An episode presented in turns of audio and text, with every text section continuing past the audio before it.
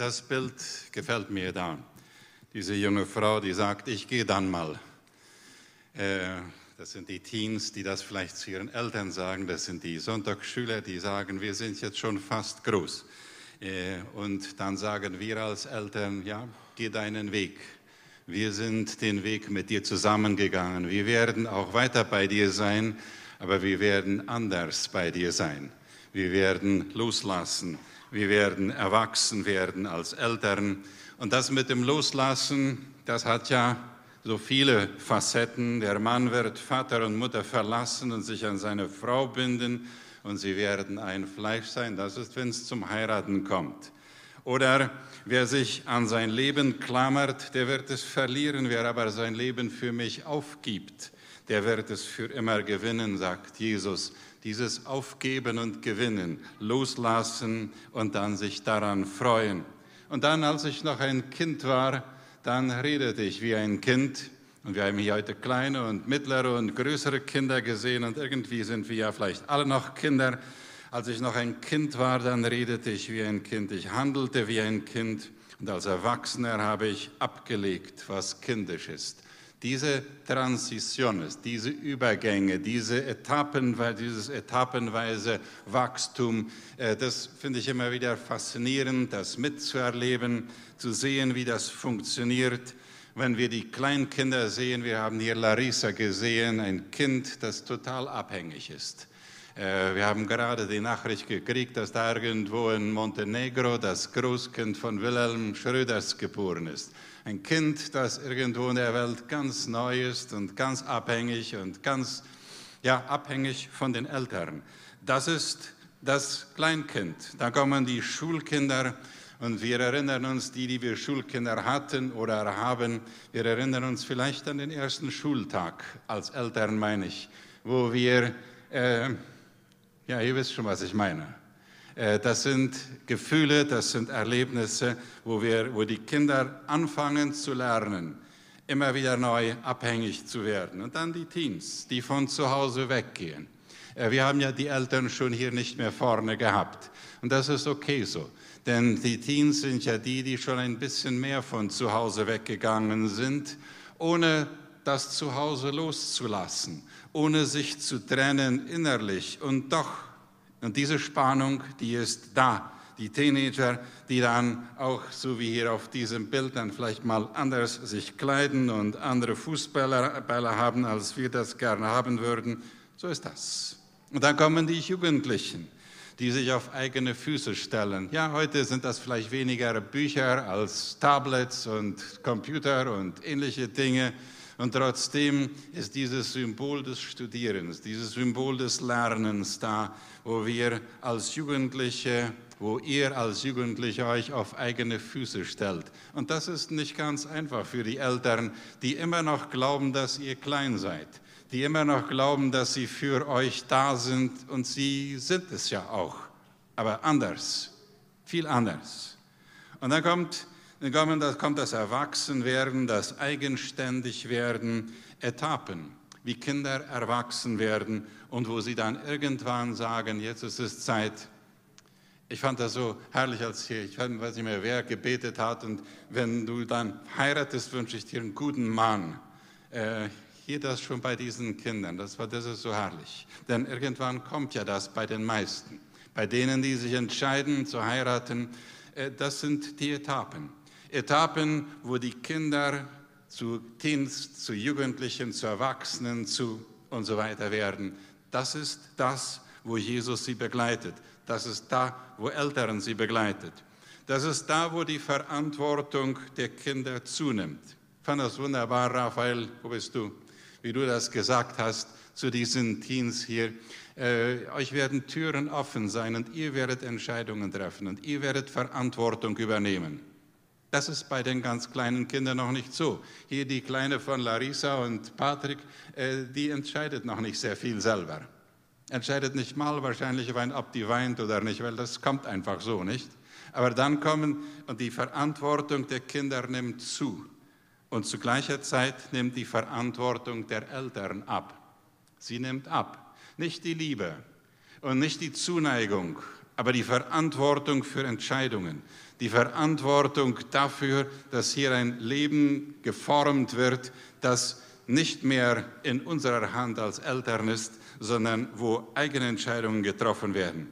Das sind komplizierte Dynamiken. Und die, die Teens haben, die, die Jugendliche haben, die, die erwachsene Kinder haben, die wissen genau, wovon ich spreche. Und wo diese, diese zwei miteinander immer wieder im Kampf stehen.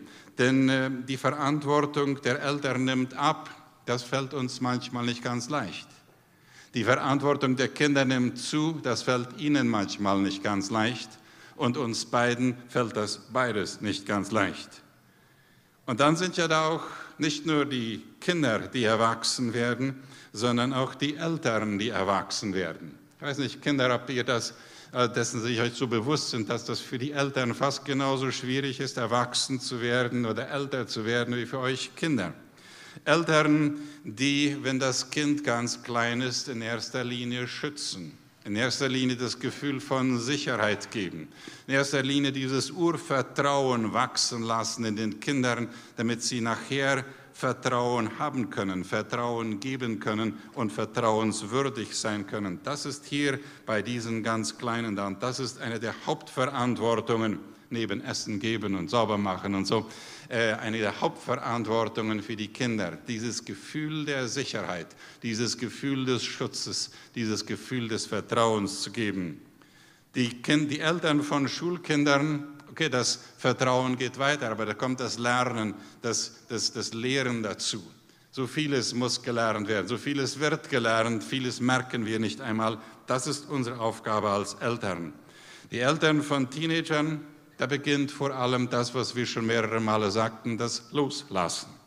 Zum Teil loslassen. Zum Teil, weil es ist ja immer wieder ein, ein, ein Miteinander, aber dann auch das Distanz nehmen. Die Eltern von Jugendlichen noch mehr loslassen. Noch mehr. Ähm, ich erinnere mich immer wieder an Gespräche, die wir hatten von Leuten, die dann aus dem Chaco kommen zum Studium hierhin. Das sind ja dann schon bald Erwachsene, manche schon ganz, und wie das von zu Hause weggehen für sie manchmal schmerzlich ist. Und dann kriege ich dann Anrufe von den Eltern, die, äh, wo ich merke, dass es für die noch schmerzlicher ist und dass die nicht glauben, dass die Jugendlichen das hier alleine schaffen werden. Und ich habe ihnen dann so oft Mut gemacht und getröstet und sage, als ihr so jung wart wie die, dann habt ihr auch auf eigenen Füßen gestanden. Vertraut ihnen. Lasst sie weiter los, denn sie brauchen das. Sie brauchen es, dass sie losgelassen werden, aber nicht sein gelassen werden, dass sie losgelassen werden und weiter geliebt werden, aber anders. Und das ist eine Reise, die normal ist. Und dann sind es die Eltern von erwachsenen Kindern. Die erwachsenen Kinder, die dann heiraten und wo dann manchmal die Eltern vergessen loszulassen die Eltern vergessen, dass das jetzt Leute sind, die ihr eigenes Familiensystem aufbauen, ihr eigenes Ehesystem aufbauen und die da dazwischen reden und nicht merken, dass sie sich daran versündigen. Eltern von Erwachsenen, das beginnen Partner zu sein. Eine Partnerschaft im Reich Gottes, eine Partnerschaft im Leben, eine Partnerschaft, die dann ja noch weitergeht, wenn dann Großkinder, Enkel kommen. Äh, dann auf einmal merken wir, wie schön das ist, wenn wir Enkel haben. Wir können uns um sie kümmern, wir können sie verwöhnen. Die gehen wieder und es ist schön, dass sie nicht ewig bleiben. Das ist wunderbar. Äh, das, ist die, das sind diese Etappen. Etappen, an denen wir immer wieder lernen und in denen wir immer wieder lernen. Lernen, damit wir den Weg Jesu, damit wir diese Übergänge als einen Weg Jesu, als einen Weg Gottes sehen. Einen Weg, der normal ist Schmerzlich manchmal, ja. Ein Weg, wo wir als Eltern merken, und das ist mir immer wieder wertvoll, diesen Vers zu sehen, steht nicht in der Bibel, aber könnte. Eine, eine, eine, eine Wahrheit, die für mich immer wieder wertvoll wurde, wenn ich mich fragte, was ist meine Aufgabe als Vater in der Erziehung der Kinder?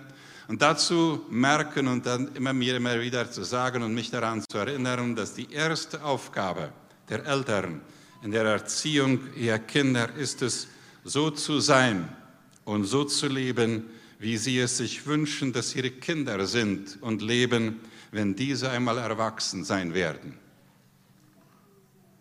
Das hat nicht viel damit zu tun, dass wir sie formen absichtlich. Auch das.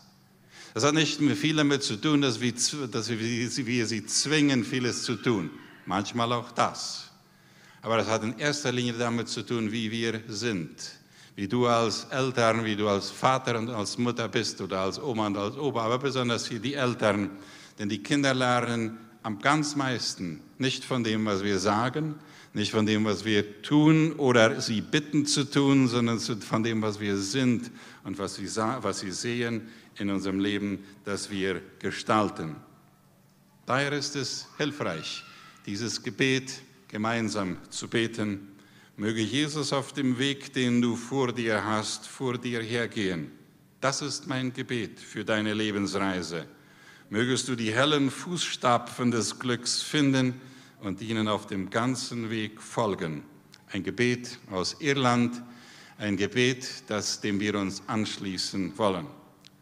Loslassen, Übergänge, die wir erleben, die wir mitgestalten, die wir segnend mitgestalten als Eltern, als Gemeinde, als Erwachsene, die wir nicht Kinder haben und die wir mitgestalten und mitarbeiten an diesem ganzen Paket.